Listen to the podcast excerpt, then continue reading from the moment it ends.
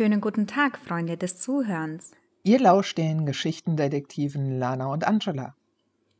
Als Geschichtendetektive halten wir Ausschau nach interessanten, spannenden, Skurrilen und faszinierenden Geschichten, die wir dann mit euch teilen. Dieser Podcast, glaube ich, äh, können wir ganz gut zu den faszinierenden, interessanten, spannenden und auch skurrilen Geschichten kategorisieren, oder?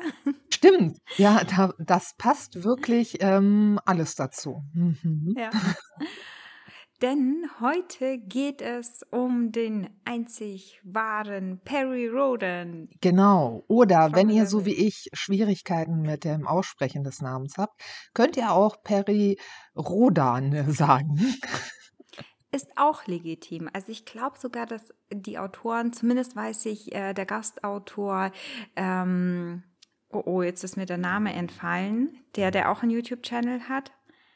Ähm, äh, äh, ja, du fragst genau die ja. richtige. Okay, ist egal. Also ein Gastautor, der, vielleicht fällt es mir noch ein, der sagt nämlich auch immer Rodan dazu. Ja. Genau. Also ist es in Ordnung. Ja, und das äh, macht ja eigentlich auch äh, Sinn, ne? Ähm, weil äh, die liebe Lana hat mir einen ganz tollen Link zu einer Doku geschickt und äh, in dieser Doku äh, geht es halt eben un äh, unter anderem um die Entstehungsgeschichte von äh, Perry Roden oder Perry Rodan. Und äh, da wird auch erklärt, wie er zu seinem Namen gekommen ist. Und das fand ich schon sehr cool. Äh, vor allen Dingen als jemand, der ja erstens Schwierigkeiten hat, sich Namen zu merken und zweitens auch sehr äh, Schwierigkeiten damit, Namen für seine eigenen Figuren in den Büchern zu finden. Ähm, deswegen mag ich solche Geschichten sehr gerne. Und äh, zwar war das so, äh, damals in den 50ern war ja Perry Mason sehr in. Und äh, das ist ein Detektiv. Und naja, dann hat sich der Schöpfer von Perry Roden gedacht, hey, ne, Perry, toller Name, den nehmen wir doch mal. So, und jetzt brauchte der äh, gute Mann ja noch einen Nachnamen. Und äh, das finde ich besonders cool. Der Nachname ähm, wurde nämlich äh, genommen aus einem Godzilla-Film. Ja, Godzilla kämpfte gegen Rodan. Und Rodan, äh, ich habe gerade noch mal die Lana gefragt, äh, war ein äh, oder ist ein eine Flugechse und äh, ja und ziemlich gefährlich und so ne und deswegen ähm, ja und äh, da haben die einfach diese beiden Namen zusammengepackt. Perry, Rodan. Allerdings ähm, noch ein H nach dem R eingefügt, wahrscheinlich wegen Copyright-Rechten. Ne? Besser ist das. Mhm. So, und deswegen ähm, könnt ihr euch aussuchen, wie ihr den guten Astronauten denn so nennt. Hm. Ja, ja. habe ich noch was vergessen dabei? Oder war das jetzt so korrekt? Nee, eigentlich nicht. Eigentlich hast du sehr gut äh, ja, zusammengefasst. Ähm, Perry äh, Roden ist ja eigentlich auch ein Deutscher, also hat deutsche Wurzeln, aber in der Geschichte an sich ist er ja schon Amerikaner, von daher ist es eigentlich beides nicht falsch und auch nicht richtiger, äh, da, wenn man jetzt das Deutsche oder Englisch ausspricht, ist eigentlich so gesehen ja auch egal, ne? Und wenn ich das so äh, richtig verstanden habe, ich meine, ich bin ja noch ein äh, mehr als äh, neuer Newbie in, äh, in dem Bereich Perry Roden, ähm, wird ja, äh, oh Mann, wie heißt das nochmal, Interkosmo gesprochen? Also man spricht ja kein, mein, man spricht ja kein Englisch oder Deutsch oder Französisch, so. sondern mhm. äh, die verschiedenen Völker des Universums ähm, sprechen ja zum Großteil Interkosmo, oder? Oder habe ich mir das Wort falsch gemerkt? Also ehrlich gesagt bin ich jetzt darüber noch thematisch nicht gestoßen. Wahrscheinlich bist du da etwas weiter als ich. Weil jetzt müssen wir an dieser Stelle, ist jetzt ein guter Punkt zu erwähnen, dass wir zwar über Perry Roden sprechen, aber wir sind jetzt da nicht die eingefleischten äh, von Anfang an dabei. Fans gut, dafür müssten wir auch ziemlich alt sein, aber. da müssten wir noch ein paar Jahre auf dem Buckel haben, ja. Ja, genau. Aber trotzdem ist es so, dass wir da jetzt noch nicht so lange beide dabei sind, aber wir sind jetzt schon riesige Fans und äh, deswegen haben wir trotzdem jetzt äh, uns dazu erkoren gefühlt, heute darüber zu sprechen, weil wir jetzt aktuell auch gut dabei sind. Ganz genau, weil wir nämlich beide festgestellt haben, dass, ähm, ja, wie soll man das sagen? Äh, Perry Roden ist irgendwie äh, sehr gut gegen äh, Leseflaute. Nee, Leseflaute war es gar nicht, sondern gegen äh, Unentschlossenheit, was das Lesen angeht. Kann man das so sagen? Also wir hatten beide dasselbe Problem, dass wir in der letzten Zeit äh, in verschiedene Bücher reingelesen haben und die Bücher auch toll waren. Also es lag nicht an den Büchern, aber wir mhm. uns nicht so wirklich konzentrieren konnten auf das Buch, auf die Geschichte. Und ähm, ja, skurrilerweise, ähm, also wir haben das ja unabhängig voneinander gemacht, ne? Und mhm. äh, erst als wir darüber gesprochen haben, ist uns das aufgefallen. Ähm, wir beide sind dann hängen geblieben bei den Perry Roden Heften. Ähm, da, da konnten wir abtauchen, abschalten. Und ähm, ja, und ha haben dann aber auch festgestellt, hm, das wird ein eintöniger Monatsrückblick. Ja, also mir ging es wirklich ganz genauso. Das war ganz komisch. Ob, obwohl ich sehr tolle Bücher angefangen habe, war die Konzentration so schwierig. Ähm, Gedanken einfach, ne, man ist, die Zeit ist halt einfach ähm, nicht normal und trotzdem muss man sich ja irgendwie ablenken. Man darf ja noch weniger machen als sonst, so gesehen. Oder ja, man darf weniger machen als sonst und ähm, könnte jetzt eigentlich sehr gut lesen, aber wenn das nicht funktioniert, ist auch blöd. Und so habe ich mich halt auch rumprobiert und ich hätte nicht gedacht, gedacht, dass das mit Perry Roden so gut funktioniert. Also ich habe Perry Roden ja schon letztes Jahr angefangen zu lesen, aber das ist jetzt aktuell so, dass das eigentlich ähm, ist Perry Roden ja für Neueinsteiger nicht unbedingt die einfachste Lektüre, weil doch ja sehr vieles neu ist und bestehende Figuren und so weiter.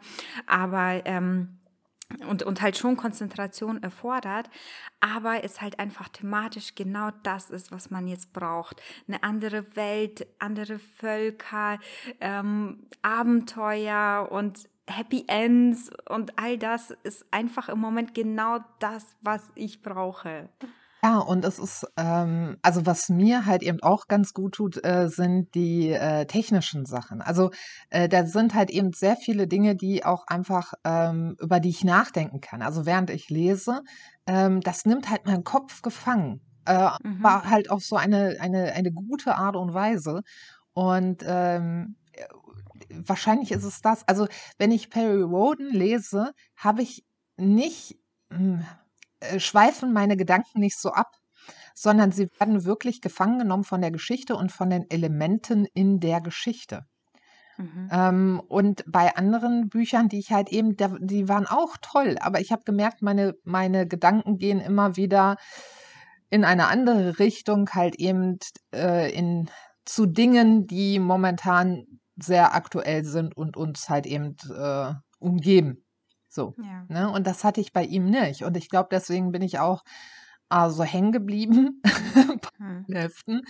Naja, und dann kam noch hinzu, dass ich mir ausgerechnet die ausgesucht habe, ähm, die mit einem Cliffhanger dann geendet haben. Ja, und dann dachte ich, okay, das, hm. ich muss wissen, wie es weitergeht. Es geht nicht anders. Ähm, aber in das. Äh ja, entschuldige. Äh, nee, kein Problem. Also da ist mir gerade, als du gesprochen hast, auch aufgefallen, ähm, schau mal, die meiste Zeit, also das Genre, das am meisten gelesen wird ähm, zu Zeiten, die sehr schwierig sind, sind ja auch immer Fantasy und Science Fiction gewesen. Stimmt. Ne? Wobei, was ist mit äh, äh, Liebesgeschichten? Also, weil, weil, wenn ich so auf ähm, Booktube unterwegs bin, habe ich das Gefühl, dass, dass es da so ähm, also zwei Richtungen gibt. Und die einen gehen halt eben eher so in diese äh, Liebesroman-Richtung. Hm. Also kann ich jetzt ehrlich gesagt gar nichts dazu sagen, weil, also, weiß nicht, habe ich gar nicht mitbekommen, ehrlich gesagt. Kommt wahrscheinlich darauf an, wen man guckt. Ähm, ja. Also auch so bei Instagram äh, ist mir das mhm. aufgefallen, dass halt eben entweder ähm, es, es werden. Aber kann schon sein, die Leute brauchen Liebe. Ne? Liebe und Zuneigung mhm. und so, ja. Ja. Wobei vielleicht ist das auch Weiß ich nicht. Das wäre eigentlich mal interessanter, Statistiken zu, äh, zu ähm, sehen, zu durchzugehen, ähm, wie das ist. Ich meine, weil, ähm, hm. Ja, das finde ich interessant. Da, äh, da möchte ich gerne mal, da werde ich mal nachgucken, ob ich darüber Aber ich hatte dich finde. noch unterbrochen, ne? Nee, nein, ich äh, hatte dich Ich, unterbrochen. Ähm, okay. ich, ich dachte, okay, ähm, wir haben jetzt den Einstieg und äh, jetzt fangen wir doch mal von vorne an, mehr oder weniger. Und zwar ähm, werde ich der Lana jetzt eine Frage stellen, die ich ihr schon lange stellen wollte, aber irgendwie immer von abgekommen bin. Und ich ähm, weiß genauso wenig äh, wie ihr über die Antwort und deswegen bin ich genauso gespannt Mhm. wie ihr. Nämlich, Lana, wie bist du eigentlich zu Perry Roden gekommen? Ja, also das war, wie gesagt, ist noch nicht so lange her. Das war letztes Jahr müsste das gewesen sein. Ähm, doch, das müsste 2019 gewesen sein, wenn ich nicht schon wieder irgendwie einen gedanklichen Zeitsprung habe. Aber das war nämlich ähm, zum Start äh, von Andreas Eschbach äh, das größte Abenteuer. Er wurde nämlich ja vom Fischer äh, Tor Verlag beauftragt, doch ein quasi Band Null zu schreiben zu Perry Roden. Und da wird seine Geschichte und nicht nur seine, sondern die seiner Großeltern im Prinzip auch erzählt. Und auch ähm, die gegenwärtige Zeitgeschichte wird da auch mit eingebunden und einfach erzählt, wie, wie ist das denn passiert. Also ab einem gewissen ähm, Zeitpunkt ähm, befinden wir uns in diesem Buch nämlich auch in dem ersten Heft von Perry Roden, also äh, Operation Star, Stardust. Mhm. Also das läuft quasi mit rein, trotzdem ist es ein Band Null, weil das noch vor den Heften quasi spielt und ähm, ja auch viel über diese Zeit erzählt, ne, der, der, der 60er Jahre und alles. Also sehr, sehr interessant, auch unabhängig von Perry Roden ähm, ist es eine sehr, sehr tolle Geschichte, auch ja ne, über Rassismus und, und allen möglichen. Aber man erfährt halt viel über diesen jungen Perroden, der sehr, sehr sympathisch ist. Und ähm, er hat trotzdem so ein paar Sachen eingebaut in diesem Buch, die auch für äh, eingefleischte Fans interessant wären, die vielleicht Wiedererkennung hatten. Und die habe ich aber auch bemerkt. Und ich dachte mir so, ich will auch derjenige sein, der das jetzt äh, versteht oder wiedererkennt, weil ich mir schon dachte, ach, das wird er bestimmt eingebaut haben wegen so und so eventuell. Und es, also schon beim Lesen dachte ich mir, ich muss jetzt dieses Buch endlich fertig kriegen, damit ich mir so ein Heft schnappen kann. Und das habe ich auch direkt danach gemacht und dann habe ich mich erstmal reingelesen, wo fange ich denn überhaupt an? Und das Buch wurde ja, also das größte Abenteuer von Andreas Eschbach wurde quasi zur 50-jährigen Mondlandung äh, ähm, gemacht und zeitgleich ist die neue Serie, also Serie Mythos entstanden, beziehungsweise Band 3000. Und das war eigentlich eine verdammt gute Zeit. Also im Prinzip, äh, denke ich mal, wollten sie mit dem Buch auch neue Leser erreichen und ich finde, also bei mir hat das geklappt. und ja, und dann habe ich mir gedacht, wo fange ich an mit der neuen Serie oder die davor, also die 2900, weil ich fand es auch sehr verlockend zu wissen, dass eine, so eine Serie schon komplett abgeschlossen ist. Mhm. Ähm, und da habe ich beide Hefte ausprobiert und habe mich auch bei der Neo, es gibt ja noch mal, es gibt ja verschiedene Serien, die sie auch haben oder auch Miniserien. Zu diesem Zeitpunkt war aber gerade keine auf dem Markt. Und dann, ja, habe ich auch Neo ausprobiert und ja, so bin ich halt da reingekommen. Also der Einstieg war ähm, das Buch. Das, Das Buch von. Andreas Eschbach. Er hat übrigens Andreas Eschbach, Fun Fact, wegen Perry Roden wollte er Schriftsteller werden, weil er als Kind hat auch, er hat auch Perry Roden gelesen. Nee, hör auf. Mhm. Ja. Das ist ja, oh Mann. Und wenn man dann die Möglichkeit bekommt, ähm, ein, ein komplettes Buch zu schreiben äh, über Perry Roden, das ist ja, boah, das, das muss, Ja. das muss grandios gewesen sein, als er, ähm, ja, als er angefragt wurde oder, also, oh Mann, Mhm. das ist toll. Ja, ja, ich hatte da so ein ähm, Interview angeschaut und die, also er hat das halt erzählt, dass sie sagten, schreib doch jetzt mal so einen richtig dicken Periodenklopper, ne? weil er ist ja dafür bekannt, dass er ja so dicke Bücher schreibt. Aha. Und ja, ich meine, er musste sich natürlich überlegen, wie macht er das? Also, dass das für alle irgendwie auch einen Wert hat, für neue Leser, für eingefleischte Leser.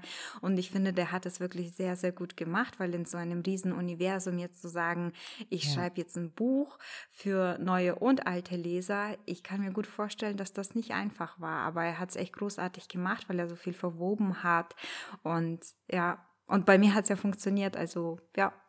Also ich habe das Buch noch nicht gelesen, aber ich habe mir jetzt die Leseprobe heruntergeladen und äh, habe halt äh, so die ersten Seiten äh, gelesen und muss sagen, es ist wirklich richtig gut geschrieben. Äh, es hat, ähm, also selbst auf den ersten Seiten hast du halt schon diese, ähm, dieses verwoben äh, von, von Fakten und äh, Fantasie. Und das ist cool, das ist echt cool. Und ich mochte auch wieder, äh, wie der Autor den Leser anspricht. Ne? Also so, ja, wir müssen jetzt mal halt eben ne, äh, uns vorstellen, wie das damals so war, dass die mhm. Menschen halt eben noch geglaubt haben, sie wären alleine im Universum. so, also ich habe wirklich das Lachen dann so in meinem Kopf, mhm. ne? also so, ja. ach man, ne, damals, da waren die Menschen noch. Und das fand ich sehr sympathisch. Also ähm, ja, ja, ja. Ich, ich kann mir auch vorstellen, dass es für ihn da auch nicht einfach war, weil er hat ja so gesehen ähm, die, die echte Geschichte, die wirklich passiert ist, so ein bisschen mit eingewoben, natürlich mit dann auch äh, Elementen, die nicht so gestimmt haben, weil ähm, die Serie läuft ja seit 1961 und die erste Mondlandung war ja eigentlich 69. Aber in dem Heft sind sie davon ausgegangen, dass die Mondlandung 1971 sein wird. Also alleine schon solche Sachen, es musst du dir halt dann als Autor überlegen, okay, wie machst du das jetzt? Ne? Weil ab einem bestimmten Zeitpunkt musst du halt einfach von der Geschichte abweichen und dann halt in die Geschichte von Perroden einsteigen, wie sie halt geschrieben wurde. Ich meine, nahe dran, ne? Wenn man sich das überlegt, ja. 69, 71, das war wirklich, ähm, also sehr nah dran. Ja. Wirklich richtig gut abgeschätzt. Und ich, ich finde es auch so witzig, dass die das damals, ich meine, die haben natürlich diese Heftroman-Serie oder dieser Autor da, er hat sehr gestartet wegen diesem, äh, diesem Wettlauf äh, um, um den Mond. Und ähm, geplant waren aber 30 bis 50 Hefte. Ne?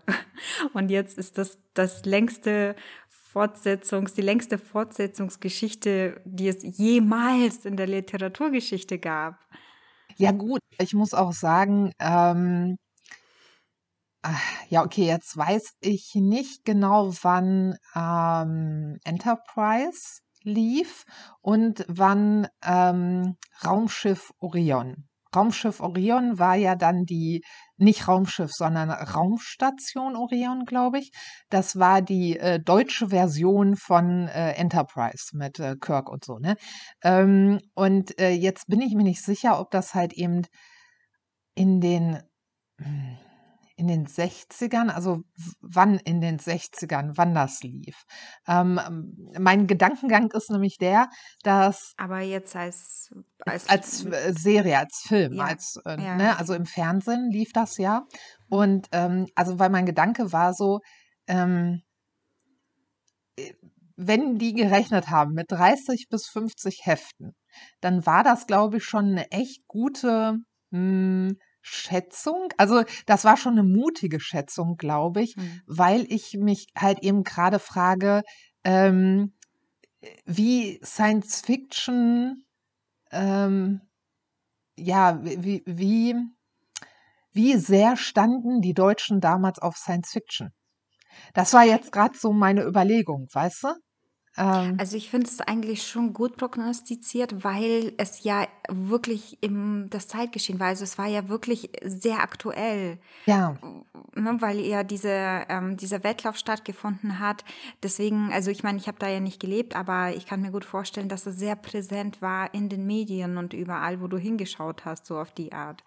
Natürlich, auf jeden Fall. Mhm. Aber ich glaube, da war noch ein Unterschied zwischen Deutschland und zum Beispiel Amerika. Also in Amerika äh, zu der Zeit dann halt eben äh, so ein Heftroman, so eine Heftromanserie herauszubringen. Ich glaube, das war weniger riskant. Ja, weil, weil das halt genau in diesen Zeitgeist ähm, äh, hineinfiel. Die Amerikaner äh, fieberten mit, wann können wir endlich und so weiter ins Weltall vordringen. Und ich glaube aber, dass, dass, dass in Deutschland das nicht so stark war. Also nicht so.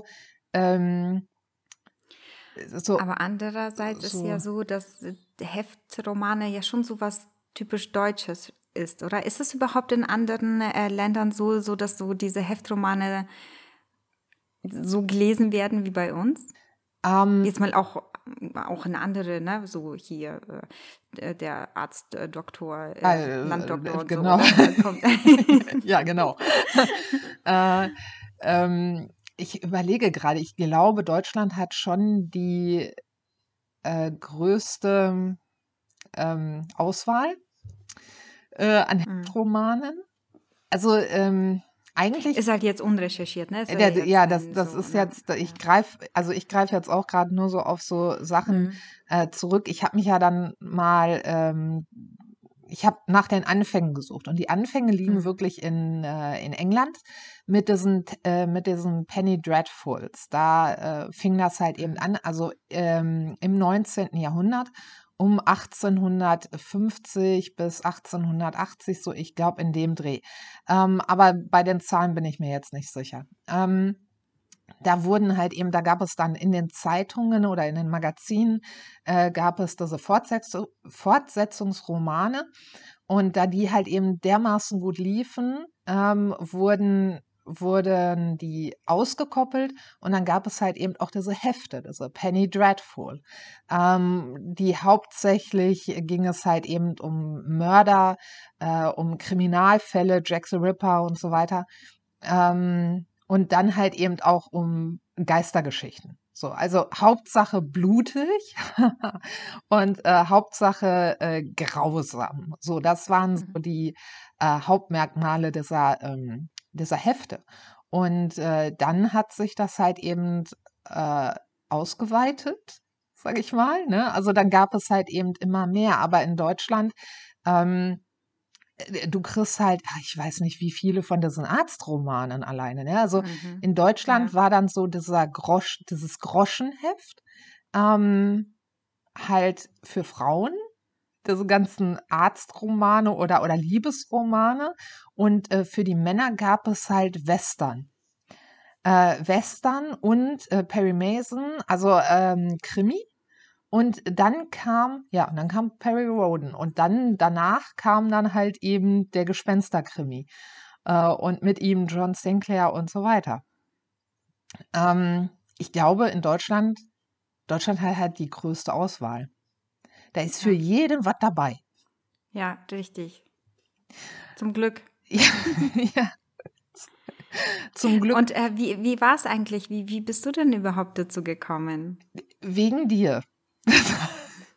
Tatsächlich. Ja. Nein. Ja, ja. So ging es mir aber bei John Sinclair, ne? Dass ich da wegen dir ange damit angefangen habe. Also, ähm, wir haben halt einfach, irgendwie haben wir so einen Hang zu Heftromane scheinbar.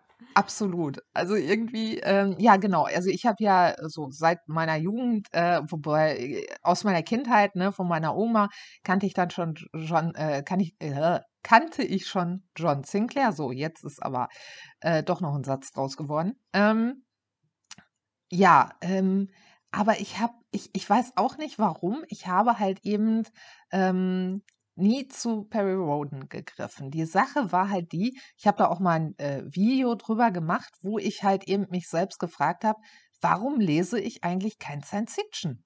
Also weil ich gucke Science Fiction Serien, Filme und ich stehe da echt drauf.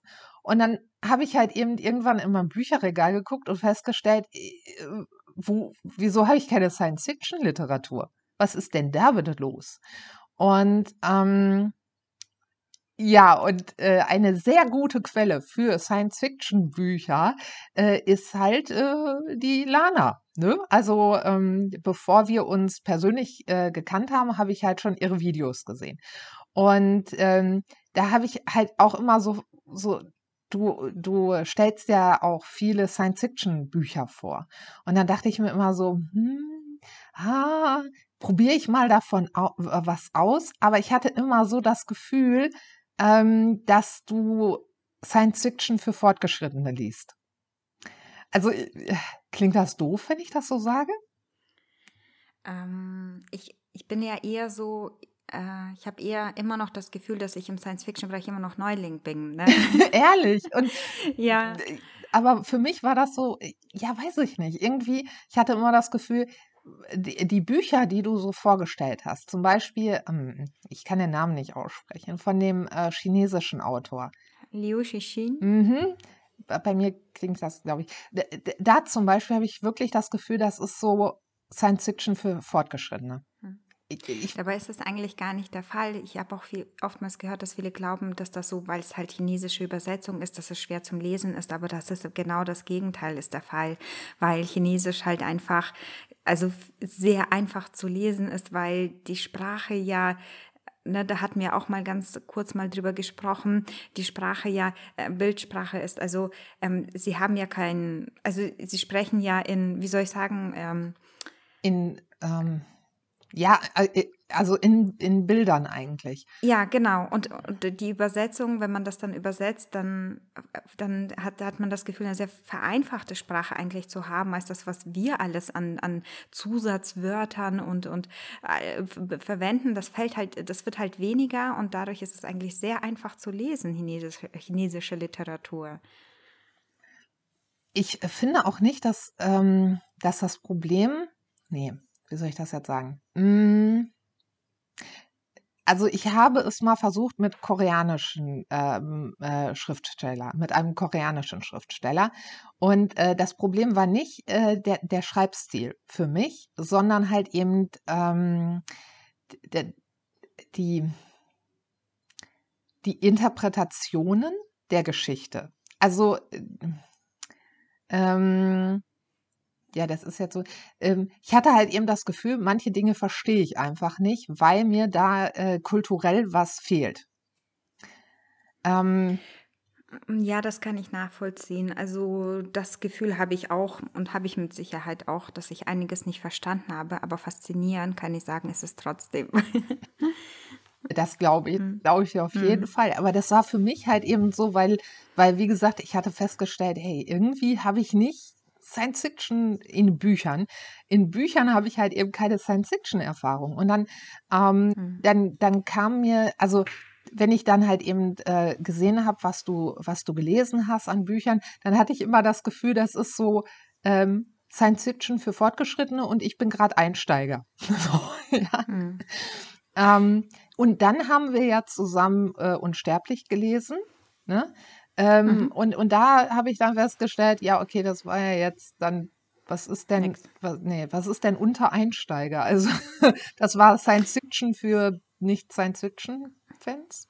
Ja, das ist das Problem, ne? wenn man dann etwas sucht, was man, was für Einsteiger geeignet ist, dann kann es halt ganz leicht auch ein Roman sein, das einen aber nicht mitnimmt, nicht abholt, nicht fasziniert, nichts bietet, was man sagt, okay, Science Fiction ist hier wirklich irgendwie heftig oder, oder das bietet mir was Neues, wenn man mit irgendwas 0815 ankommt. Ne? Oh, und da war das dann halt eben so, also bei Unsterblich, das war mir einfach zu wenig. Das war ja kein, das war ja kein Science Fiction. Ähm, nicht wirklich, also so. Und ähm, ich weiß nicht, du hast dann wieder, ähm, ich glaube, du hattest dann wieder einige Perry Roden hintereinander gelesen. Ich glaube, ich weiß mhm. nicht, in irgendwie Monatsrückblick oder Leseupdate hattest du halt eben so zwei hintereinander. Und, ähm, und dann habe ich halt eben gedacht, ich probiere es jetzt einfach. Ich meine, das Heft hat 64 Seiten. Ähm, ähm hey, ne? Also warum denn nicht einfach mal äh, Science Fiction dann ausprobieren mit einem Heft? Mit, mit einem schönen Heftroman. Und ähm, Ja, und dann habe ich das gemacht. Ne? Dann äh, zufälligerweise gab es dann auch mal einen Perry Roden äh, bei uns ähm, ähm, im, im Kaufland, glaube ich, war es. Und äh, dann dachte ich mir, ja, der ist jetzt da, den nimmst du mit und dann liest du. Und äh, so bin ich dazu gekommen. Also ja, wegen, wegen dir. ich dachte mir, hey, mein Gott, also mit 64 Seiten kannst du nichts falsch machen, weißt du? So. Ja. 2,20 Euro, 64 Seiten, alles gut, kannst du ausprobieren. Wie ging es dir da? Also so einfach, so mittendrin einfach ein Heft, weil äh, man muss dazu sagen, dass die Hefte natürlich auch eine abgeschlossene Geschichte in sich haben, aber selbstverständlich aufeinander aufbauen. Also so eine Reihe, diese 3000 Mythos-Reihe hat schon eine fortlaufende Geschichte, die sie erzählt. Ähm, ich hatte merkwürdigerweise keine Probleme da reinzufinden, überhaupt nicht. Ich habe angefangen zu also das Einzige, was ich schade fand, war, weil ich wollte ja gerne Perry Roden kennenlernen. So, und ähm, aber genau das Heft, was ich mir als erstes ausgesucht habe, da huscht Perry so einmal durchs Bild am Anfang. Der geht halt mit äh, ähm, Atlan äh, spazieren, so, ne? Also die gehen eine Runde wandern. Im wahrsten Sinne. Im wahrsten Sinne des Wortes, ja. Also der, der spaziert einmal so durchs Bild und das war's. Dann ist der weg. Und äh, wir begleiten halt eben Atlan auf einer äh, Mission. So. Und äh, das war, das fand ich so ein bisschen schade, ne? wo, wo ich mir dachte, ja, naja, okay, dann halt nicht, dann egal. Ähm, und merkwürdigerweise, oder nicht merkwürdigerweise, sondern ich war wirklich ganz schnell drin in der Geschichte. Ähm, Natürlich gab es jetzt äh, bestimmte Personen, da wusste ich nicht, wie ist da der Zusammenhang ähm, und so weiter. Also natürlich fehlte mir einfach Hintergrundwissen. Aber ähm, es war so gut beschrieben. Ähm, also es taucht zum Beispiel in dem, äh, ich überlege gerade, war das in dem oder dem, in dem danach? Das oh, weiß ich jetzt gerade gar nicht genau. Ähm, ich glaube, in dem Heft danach taucht zum Beispiel die Enkelin von Perry auf. Und ähm, welche? War das Faye? Mhm, genau. Mhm. Und ähm, und dann, dann wird halt eben gesagt, das ist äh, seine Enkelin. Und dann weiß mhm. man, ah, okay, das ist seine Enkelin. Also ähm, ich weiß jetzt nicht, äh, wer ihr äh, Vater, ihre Mutter ist und so. Ne? Also ich kenne jetzt nicht äh, die, die komplette Familiengeschichte oder warum sie, ähm, also Perry, äh, Perry Roden ist ja ein bisschen älter schon. Ne? Ähm, also eigentlich ist er 39. Ja, ja, äh, eigen, ja. Mhm. also theoretisch. ja, aber auch nicht wirklich. Weil, in, also er ist, wie alt ist denn er? Ähm, 1039 dann? 39? Mm, also er hat, ähm, um das zu erklären, das hat natürlich einen logischen Sinn dahinter. Er hat nämlich ähm, von einem Alien einen Zellaktivator geschenkt bekommen und die sind sehr, sehr selten. Und er, das äh, führt dazu, dass er äh, ja, wie, wie, wie es halt schon heißt, ein Zellaktivator. Also er kann nicht krank werden, er kann nicht altern, aber er kann natürlich umgebracht werden oder durch einen Unfall sterben. Also er ist jetzt nicht unsterblich, der Perry. Und äh, ja, also im Prinzip 39, äh, ich glaube, als die Hälfte anfangen, ist er 34.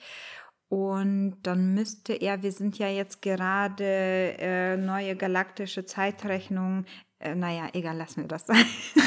ich überlege gerade. Ich habe keinen Taschenrechner hier. Ist die neue galaktische Zeitrechnung die dann mit 1500 oder ist das die mit 2000? Nee, nee 2000. Ähm, ich lese genau. ja gerade die, die Miniserie ähm, Soll 2 und da sind, bin ich gerade im Prinzip in der Geschichte, die in dem, Zyk in dem Genesis-Zyklus spielt.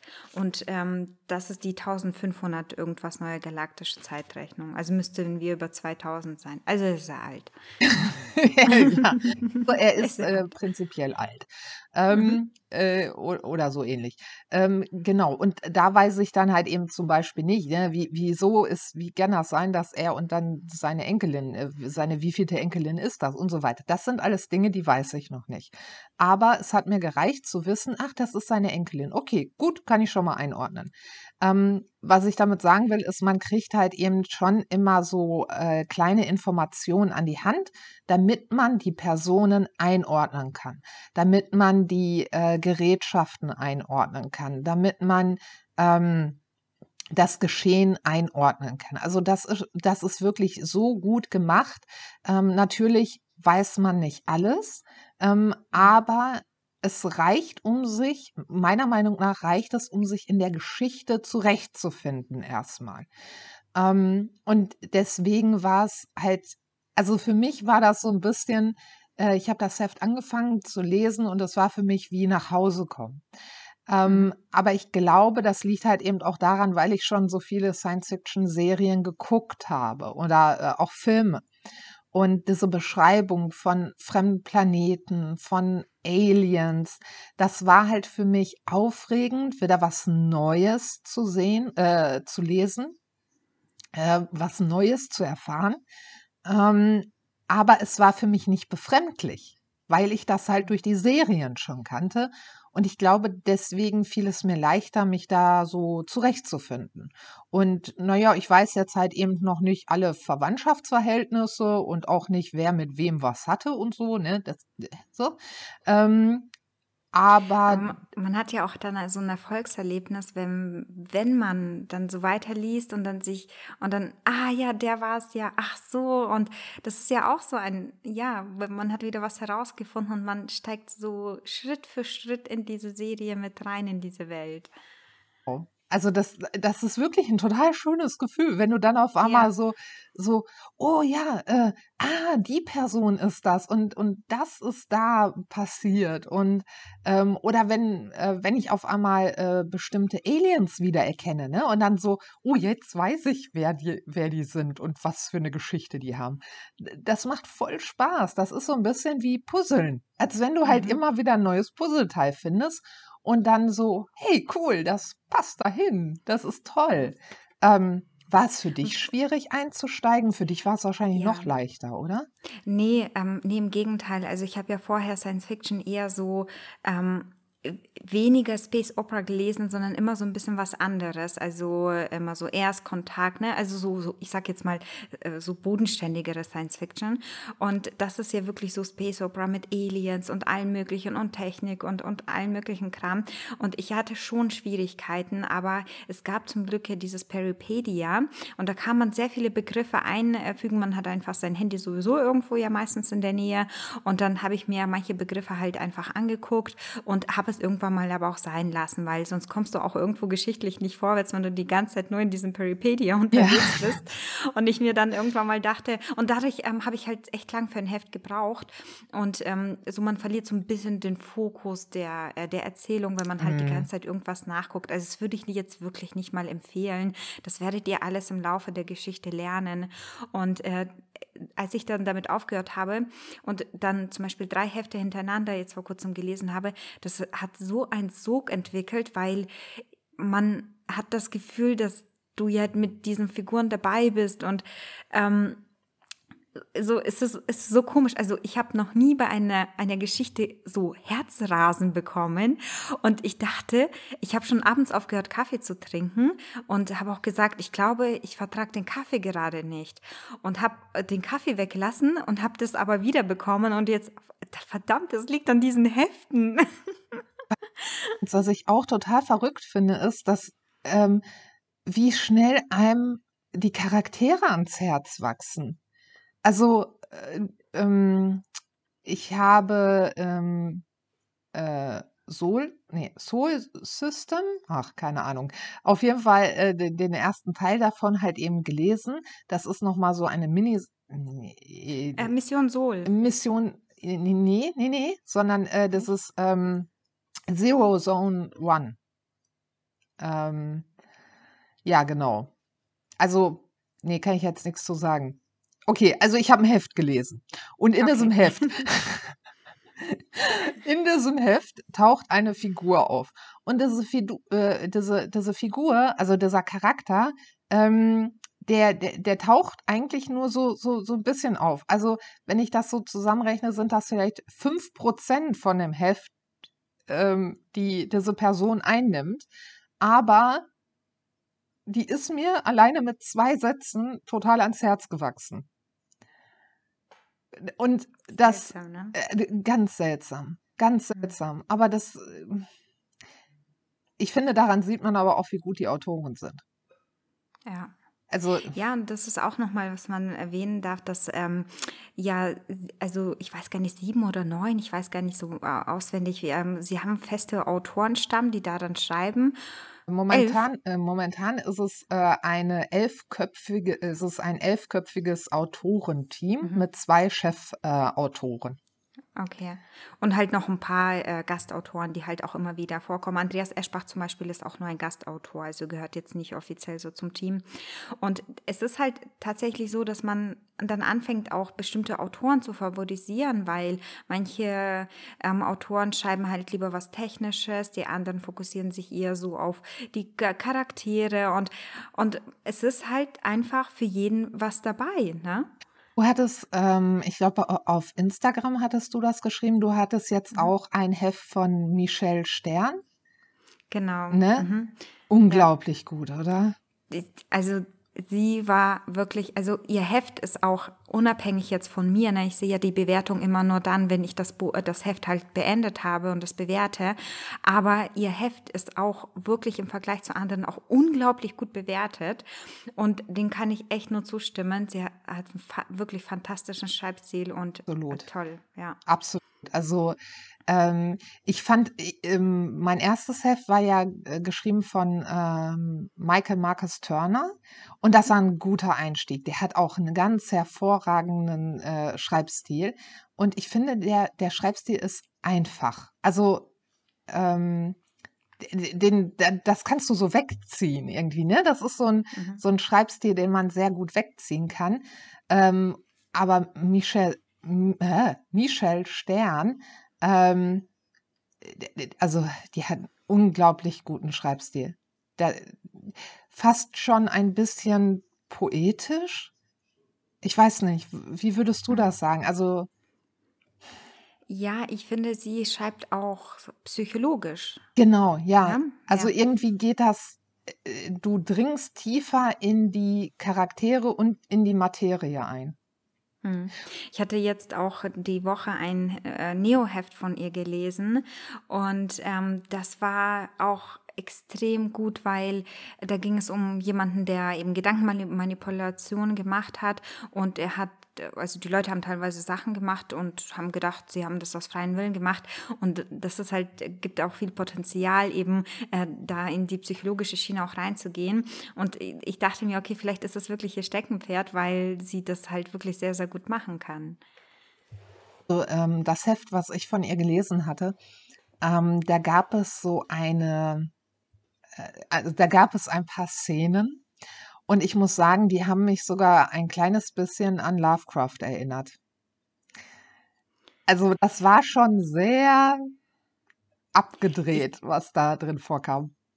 dass du sie jetzt mit Lovecraft vergleichst, ne, das finde ich jetzt gerade total interessant, weil ich nämlich auch gehört habe, dass jemand schon das Perivers äh, Periversum, ja, das Periversum äh, mit, äh, mit dem Lovecraft-Universum verglichen hat, weil ähm, die Autoren einfach davon auch, also bei Perrodin davon Mhm. ausgehen, was ist, wenn wir einfach die, unsere physikalischen Gesetze, die wir jetzt kennen, die haben woanders halt ganz anders funktionieren und es ist halt viel, viel mehr möglich, als wir es glauben, Ja, dass möglich wäre. Ne? ja.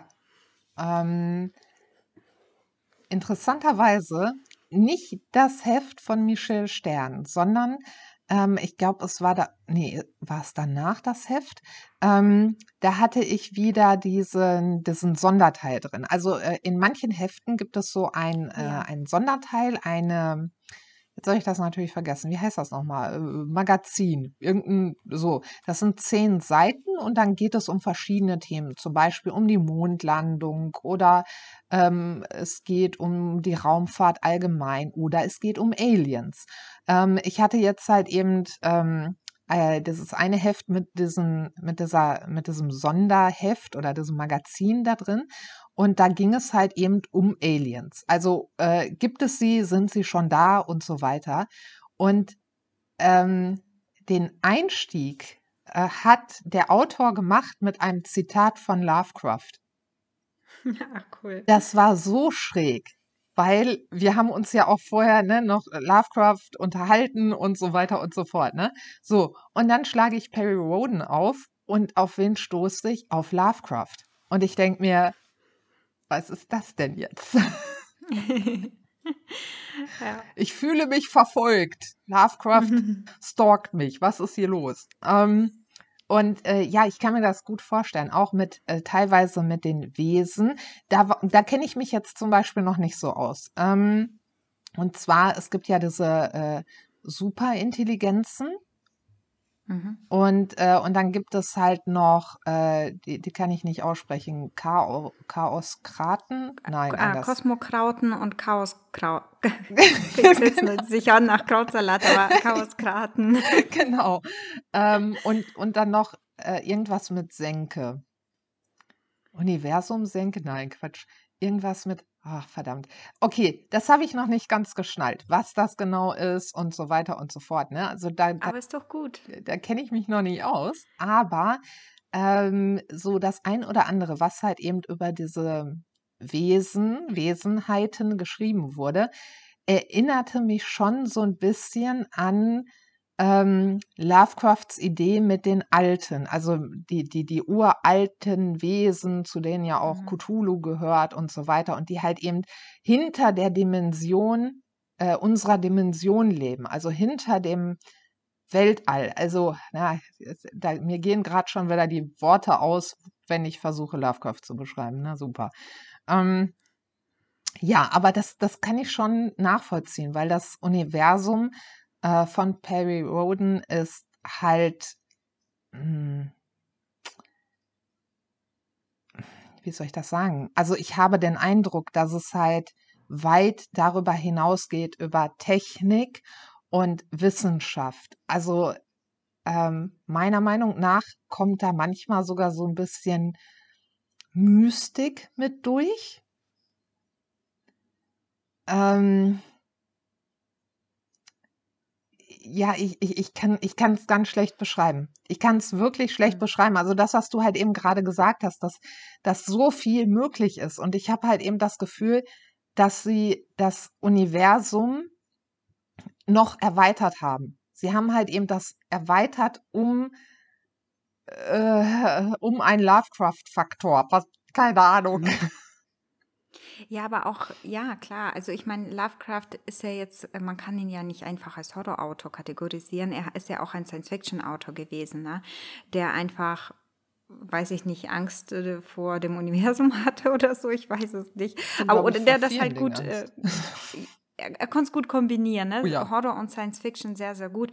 Wobei ich jetzt auch ein ähm, Heftroman gelesen habe, ähm, das schon gruselig war. Also ich hatte jetzt echt einen Heftroman gelesen, der gruselig war auch. Also äh, es, äh, ne, auch bei Perioden, äh, wenn man, äh, wenn das ein oder andere einen fürchtet, dann kann man sich auch fürchten bei Perioden. Mhm.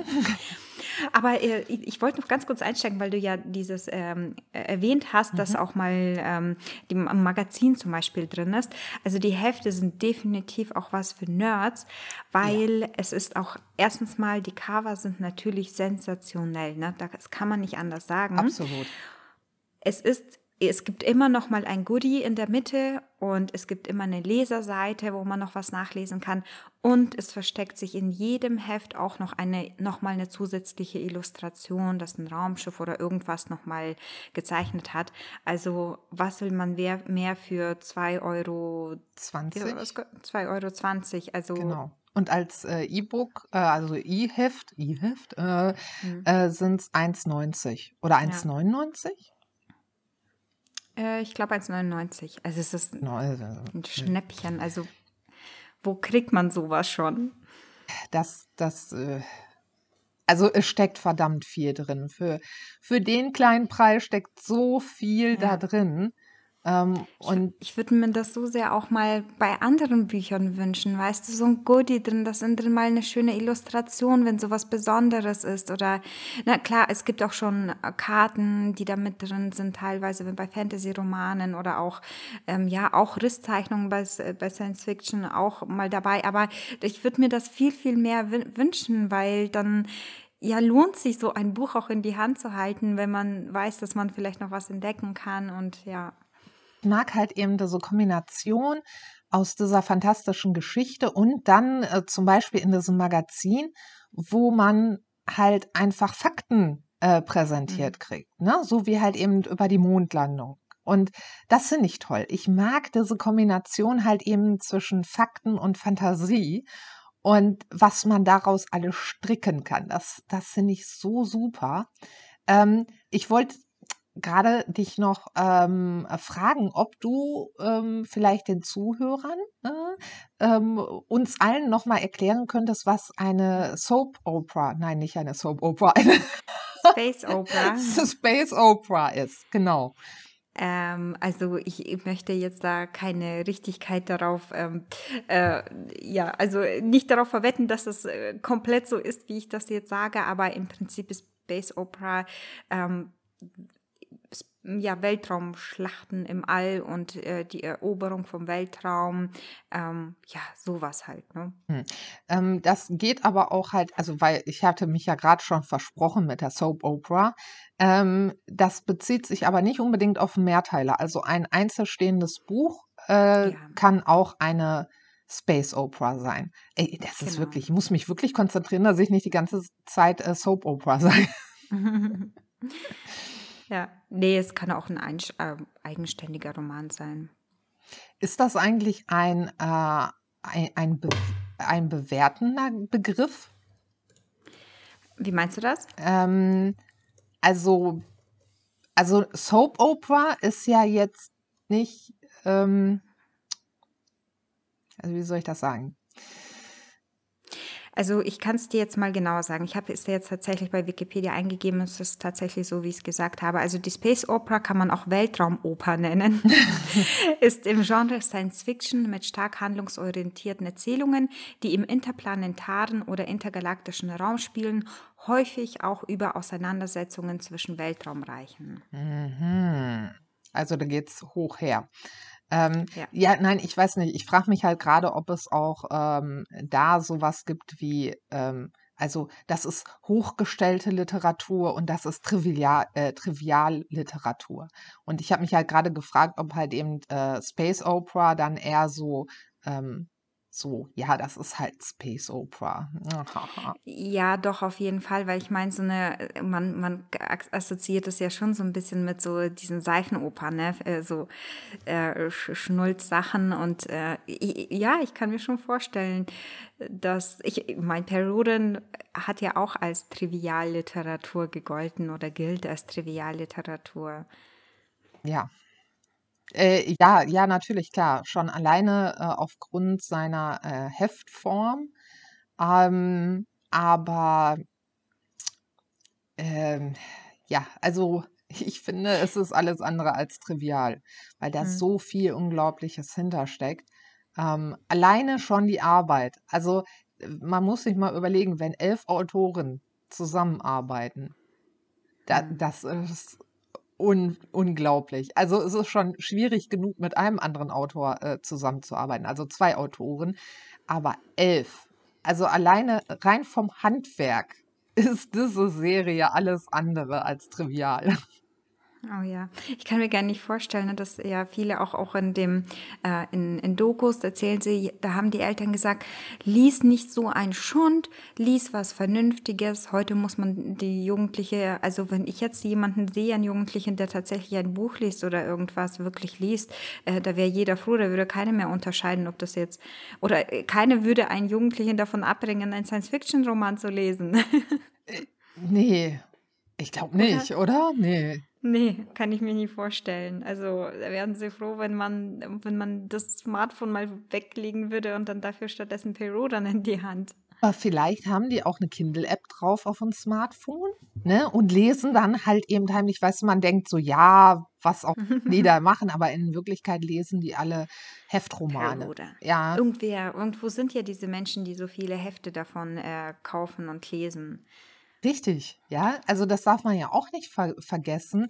Ähm, äh, seit 61. Die, die, die, Reihe hätte sich doch nie gehalten, ja, mhm. über diese ganzen Jahrzehnte, wenn es keiner lesen würde.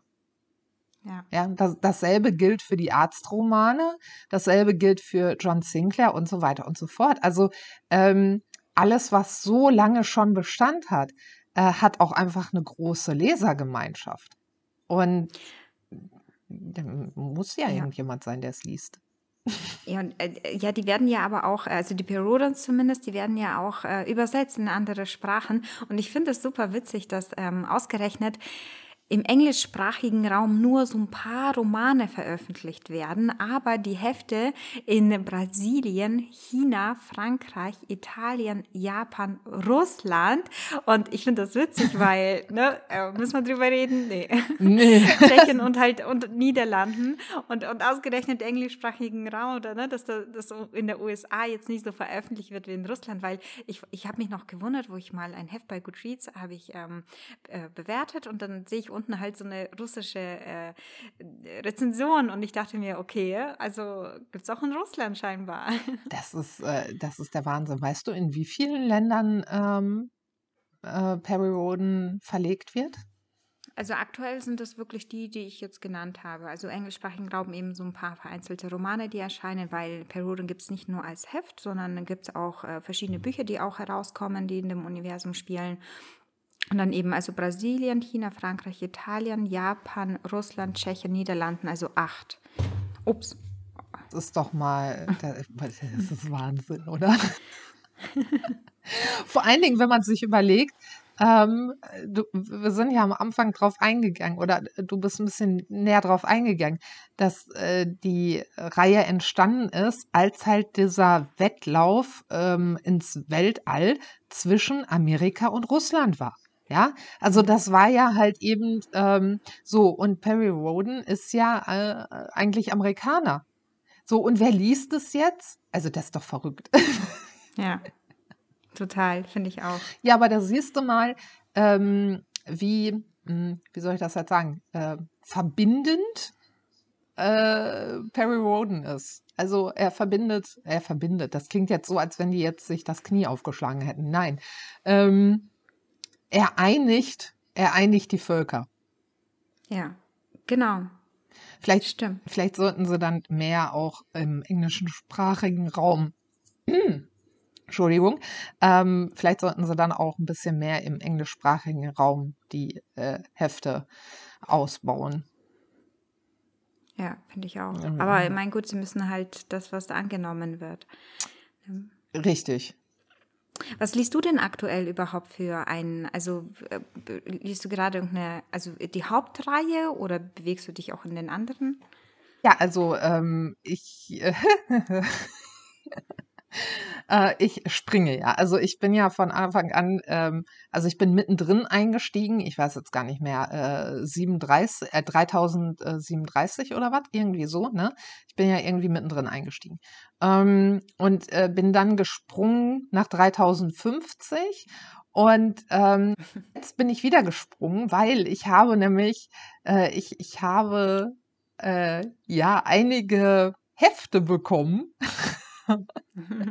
ja, ich habe ein ganz tolles äh, Paket bekommen mit Heften. Und ähm, danke nochmal dafür. Jo, ich habe dann mir gedacht, ich äh, fange einfach mit der 3000 an, ne? Es war halt meine Form von äh, äh, Hefte im Zug liegen lassen, damit es nochmal ein anderer lesen kann. Richtig, genau. Lana hat mir nämlich ihre Hefte überlassen. Und ähm, ja, jetzt habe ich mir gedacht, äh, ich starte einfach mal also jetzt bin ich wieder gesprungen, wie gesagt, von 3000, ähm, äh, 3050 bin ich jetzt zurückgesprungen, ähm, beziehungsweise dazwischen habe ich noch, alles ist auch egal. Auf jeden Fall, ich äh, springe immer durch, äh, durch die Zeit. Oh, ich mache einen auf Dr. Who. Ich springe durch die Zeit. Ähm, und jetzt habe ich mir halt eben die 3000 vorgenommen, ja. Und mhm. äh, das Heft ist ein bisschen dicker. Das hat ähm, 80 Seiten, nee, 82 Seiten, glaube ich. Äh, und äh, da ist auch ein äh, Poster drin. Cool. Ja, sehr cool. Musst du dir gut aufheben, das Heft, ne? Das ist Auf jetzt schon Fall. einiges wert. Auf jeden Fall. Also, hallo, das ist, vor allen Dingen ist es für mich was ganz Besonderes. Ja? Also ich meine, du hast mich dazu gebracht, ähm, zu Perry Roden und jetzt habe ich dann auch noch deine Hefte bekommen und äh, das, ähm, wenn überhaupt, dann rahme ich mir das ein und hänge mir das an die Wand. Ja, und da habe ich jetzt aber auf jeden Fall mit äh, angefangen und ähm, ha, ja, es ist richtig, es ist richtig cool und ähm, ähm, und, und ich bin so gespannt. Also ich meine, ich weiß ja, dass, also ich weiß ja jetzt Dinge, weil ich ja mittendrin eingestiegen bin in die Mhm. 3000er-Serie. Und trotzdem, es ist halt eben so, dass Perry Roden gerade aufgewacht ist. Äh, die waren halt eben alle nicht in Stase, sondern, ach, hier in dem Universum heißt das anders. Ähm, ähm, Suspension? Nein. Kry ja, Kryoschlaf auf äh, jeden Fall. genau. Ähm, und ähm, er ist halt gerade aufgewacht und da ist noch jemand, ähm, aber alle anderen ähm, von, von dem Raumschiff sind halt eben noch in Stase, also sind noch ähm, am, am, ja, nicht am Schlafen. Mhm. Naja, egal. Auf jeden Fall, die sind nicht wach. Ähm, und, und obwohl ich ja weiß, dass, äh, obwohl ich jetzt Dinge weiß, ist es so, dass ich halt mitfieber. Ähm, so als wenn ich bestimmte Dinge halt noch nicht wiss, äh, wissen würde. Ähm, und so, ja, sowas wie halt eben, kommen die alle gut aus der Stase raus und werden die alle äh, heil äh, aufgeweckt und so. Also es ist trotzdem total spannend, obwohl ich jetzt schon bestimmte Dinge weiß. Und das finde ich so faszinierend. Ähm, ja, Ja, weil es ist ja trotzdem nicht so, dass alle Figuren sicher sind. Ne? Also es wird immer wieder vorkommen, dass man ein paar gehen lassen muss. Es kommen neue Figuren dazu. Also es ist nicht so, dass man sich zurücklehnen kann und sagen kann, ach, denen passiert doch sowieso nichts, weil hallo, diese Reihe geht ja schon so lang. Nee, also den Gedanken darf man nicht haben. Mir sind auch schon zwei Charaktere verlust gegangen jetzt in den Mhm. Heften, die ich gelesen habe. Und mh, beides Mal fand ich das schon, obwohl ich die ja noch nicht lange kenne, die Charaktere, das war das, was ich zwischendurch meinte, obwohl ich die Charaktere noch nicht lange kenne, fand ich das so schlimm. Weil beide fand ich sehr sympathisch. Also ich freue mich schon drauf, mit dir über Zemina Pat zu sprechen, Mm. weil ich ja noch immer nicht, nicht weiß, was mit dieser Person verdammt nochmal los ist. Kommt später nochmal vor. Also du bist ja jetzt, Ja, ja, die kommt ja immer wieder vor. Also ich bin jetzt aktuell äh, Heft 3011. klar, Mhm. weil, ähm, also in den Heften, die ich jetzt gelesen habe, da kam sie nicht drin vor, aber es kam etwas drin vor, was mit ihr zu tun hat. Okay, verstehe. Mm. Ja. Ja. Ich habe übrigens ähm, dieses Wochenende von der neuen ähm, Miniserie äh, die beiden erschienenen Hefte gelesen. Die kommt jetzt alle 14 Tage raus und die nennt sich äh, Mission Soul 2. Und ich finde es bisher echt gut, so dass ich mir sage, okay, ich, ich habe nämlich vorher gefragt, kann ich das jetzt auch lesen, obwohl ich die erste Miniserie dazu nicht kannte. Und äh, Soul ist ja dieses ähm, Raumschiff, dieses handelförmige Raumschiff. Und es spielt ja in der Zeit, wo Perudin ja die heimatliche Milchstraße verlassen hat, also und ganz woanders ist. Und ich, ich finde, es ist etwas kriegerischer Mhm. ähm, und auch gefährlicher. Also es hat wirklich so was Gefährliches, extrem Gefährliches an sich, alleine schon, weil sie nicht zu Hause sind. Ne? Also allein deswegen wird schon so anders irgendwie. Und ich habe beide Hefte jetzt am Wochenende gelesen und finde die echt gut und will unbedingt dann vielleicht auch nochmal die Mission Sol ähm, 1 lesen. Also ich, ich habe ein bisschen Sorge gehabt, wie ist es, wenn ich jetzt so in verschiedene Reihen lese. Aber dadurch, dass ich irgendwie diese zeitlichen Verläufe ganz gut einordnen kann, also wann spielt Mission Sol 2, ähm, dass ich das halt nicht so vermische. Und ich habe mich auch gefragt, wird das alles, ergibt das eigentlich alles auch überhaupt einen Sinn mit diesen ganzen Serien, die da so parallel erscheinen? Aber es ist überhaupt gar kein Thema, weil ich nämlich nochmal nebenbei die Neo 200er Serie lese und die spielt 2088, aber nicht neue galaktische Zeitrechnung sondern Okay. unsere Zeit. Also im Prinzip noch nicht so lange her, dass Peru dann halt seinen Zellaktivator bekommen hat. Und äh, auch sehr gut, aber äh, ich kann das sehr, sehr gut voneinander unterscheiden. Ich weiß zwar nicht, ob ich irgendwann mal vielleicht Figuren oder so mal, aber im Gegenteil, ich glaube, wenn da mal einer vorkommt, werde ich sagen, ah, der kam ja schon mal da dann vor und dann wird es vielleicht auch witzig, ne, so, so bekannte Leute zu treffen. absolut. Und vor allen Dingen hast du dann nochmal so einen mm, anderen äh, Einblick in die Charaktere. Kann man das so sagen? Also, weil die, die Charaktere entwickeln sich ja auch. Mhm. Da habe ich jetzt auch zwei Söhne von Perry Roden kennengelernt, ja. Okay. Wie viele Kinder hat er denn? Also ich, ich kann es dir nicht sagen, weil diese beiden äh, Söhne, die haben das Angebot bekommen, einen Zellaktivator zu erhalten, aber sie haben abgelehnt. Okay. Also, also hab, ich glaube, wir haben bisher keine Kinder von Peruren, zumindest nicht, dass ich bisher mitbekommen habe, die halt einen Zellaktivator haben und die ganze Zeit dabei sind. Also er hat auch äh, Zwillinge. Ein, ein Mädchen und einen Jungen. Oder nicht? Also bei mir sind es aktuell zwei Jungs, aber wie gesagt 2088, ne, ist ja sehr viel Zeit, da kann man schon ein paar Kinder kriegen, ne?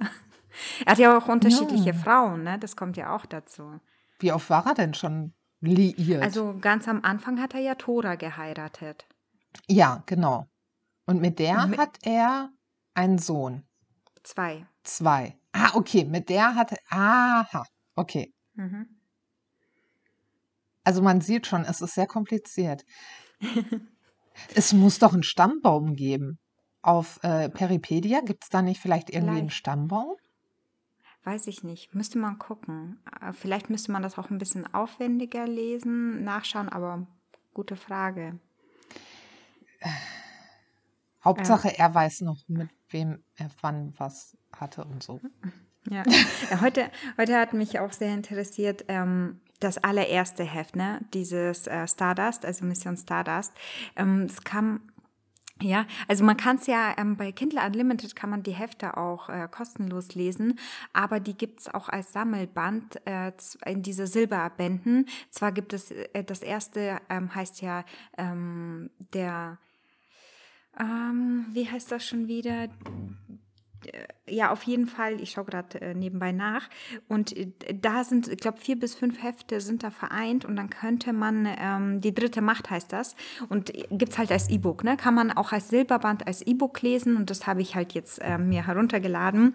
Und da sind halt die ersten fünf Hefte. Ich, ich weiß nicht, ob ich die Reihe danach weiter verfolgen werde, weil ich halt so viel angefangen habe, aber mich hat jetzt, jetzt speziell dieser Anfang sehr interessiert.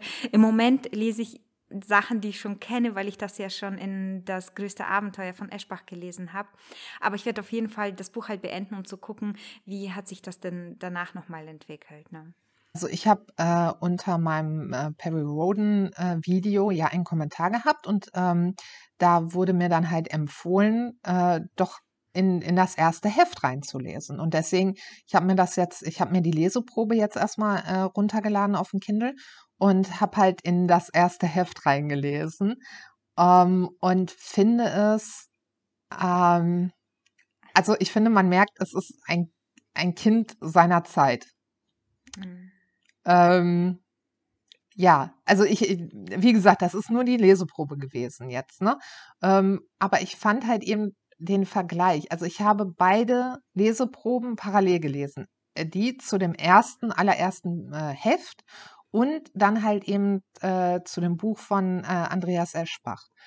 Und ich finde, man merkt halt eben wirklich, wann was geschrieben wurde.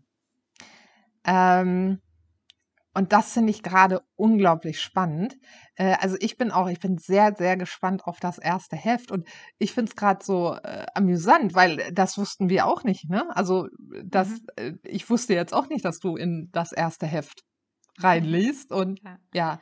Ähm, Aber die Silberbände wurden nochmal überarbeitet. ah, okay. Mhm. Also da werden auch teilweise ein paar Logikfehler rausgenommen und natürlich Übergänge geschaffen von Heft zu Heft. Aber äh, die mussten schon ein bisschen was ändern, weil äh, schon der ein oder andere Fehler sich halt im Laufe der Zeit dann da auch eingeschlichen hat. okay. Ich finde es ehrlich gesagt so ein bisschen ähm, nicht äh, das Peruden, das ich gerne lesen möchte, aktuell noch, weil es ist halt noch, spielt halt auf der Erde und die Erde kenne ich schon. Ne, so. äh, deswegen, ich, für mich ist halt im Moment einfach interessant, wie der Anfang war. Und klar, es kann natürlich sein, dass die nächsten Hefte auch mehr so intergalaktisch spielen, aber aktuell ist es noch so ein bisschen für mich nichts Neues. Und ja, ich würde aber das, Heft, das Buch auf jeden Fall noch le fertig lesen. In, ich finde halt, was man äh, auch sehr stark merkt, ist, dass äh, die Serie halt eben wirklich für eine männliche Leserschaft äh, geschaffen Ja. wurde. Ne? Also Mhm. das merkt man schon. Es ist sehr so, ähm, ja, halt, ja. Ja, aber es ist ja auch seine Zeit hat es. Also ich Genau, es ist die ein Kind erste seiner Folge Zeit. von, von ähm, Sachs, äh, Äh, Enterprise? andere Enterprise, genau. Und da war genau, da war, da war, da kam dann so eine rein in seinen, ähm, war eine Frau. Sie war eine Frau und er sagt, er guckt sie dann so ganz komisch an und dann sagt er zu seiner auch Kommandantin, die mit dabei hockt, sagt er zu ihr, irgendwie finde ich komisch, hier so eine Frau hier zu haben. Und sie guckt ihn ganz böse an und er sagt so, ja, aber bei ihnen ist das anders. Und sie ist total fertig mit den Nerven, weil sie sich denkt so, warum so hat, bin ich nicht Frau genug für ihn? Und das ist halt so ein No-Go, ne? Das geht gar nicht. Aber man muss es halt im Kontext der Zeit sehen, ne? Also ich muss ja sagen, deswegen ähm, mochte ich, also ich stehe nicht so auf die Original Enterprise. Ich, ich finde äh, äh, Spock toll und so, ne? Aber Mhm. ähm, ich habe das halt nie gern geguckt und hatte dann auch so ein bisschen Vorurteile gegenüber Next Generation, ähm, was dann aber voll daneben war von mir. Ähm, aber für mich war halt Enterprise mehr so eine Soap Opera. Also ich meine, irgendwie ging es da meiner Meinung nach weniger um Science Fiction als vielmehr um, äh, also Kirk hat ja irgendwie gefühlt in jeder Folge eine abgeschleppt. Das endete immer in irgendeiner Knutscherei mit einer äh, grün angemalten äh, Außerirdischen oder so. Und, und deswegen, ich fand das halt, also Ja. ja, ich finde die, die alte Enterprise langweilig. Ich, weil da ist mir einfach zu viel ja. Geschnacksel drin. Aber wobei, so schlimm ist es in Perude nicht. Also das spielt Nein, nein, also gar keine Rolle. Also es ist halt echt, man, also es ist, man merkt es, aber es ist halt wirklich nicht so schlimm, dass es einen so total nervt oder belastet.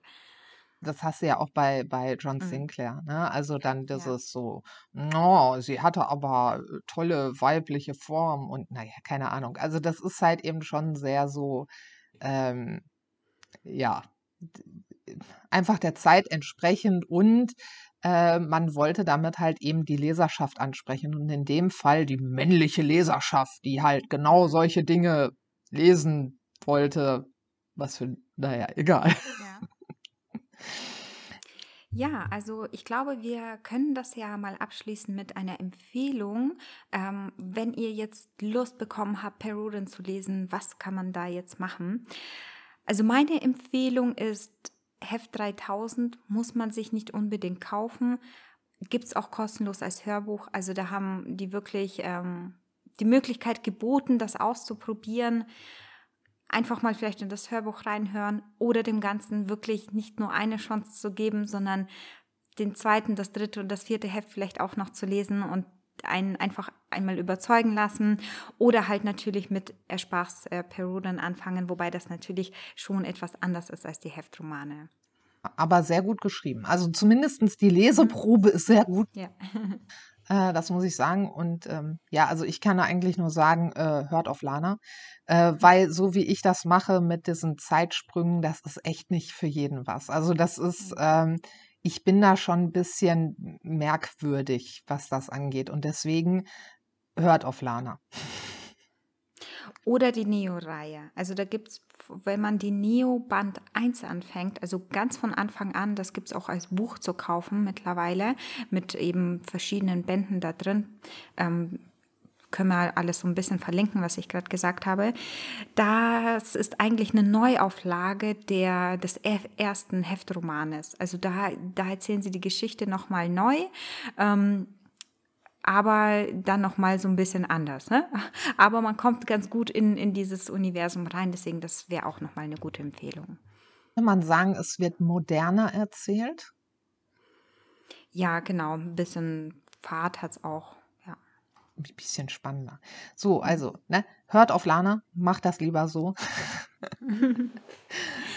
Aber trotzdem, falls ihr, ich glaube, es ist trotzdem nicht schlimm, Angela hat ja die Erfahrung gemacht, falls ihr im Supermarkt, der Supermarkt, wenn es das überhaupt da gibt, aber falls ihr irgendwo drüber stößt und ihr seht einen Peru, dann, dann einfach mitnehmen und ausprobieren. Schadet auch nicht. Wenn er euch anspricht, ne? Und wenn, wenn ihr meint, hey, boah, ich stehe total auf, keine Ahnung, jetzt äh, künstliche Intelligenzen und dann äh, steht irgendwas im Titel damit, dann greift einfach zu und äh, le äh, lest mal rein, schaut euch um.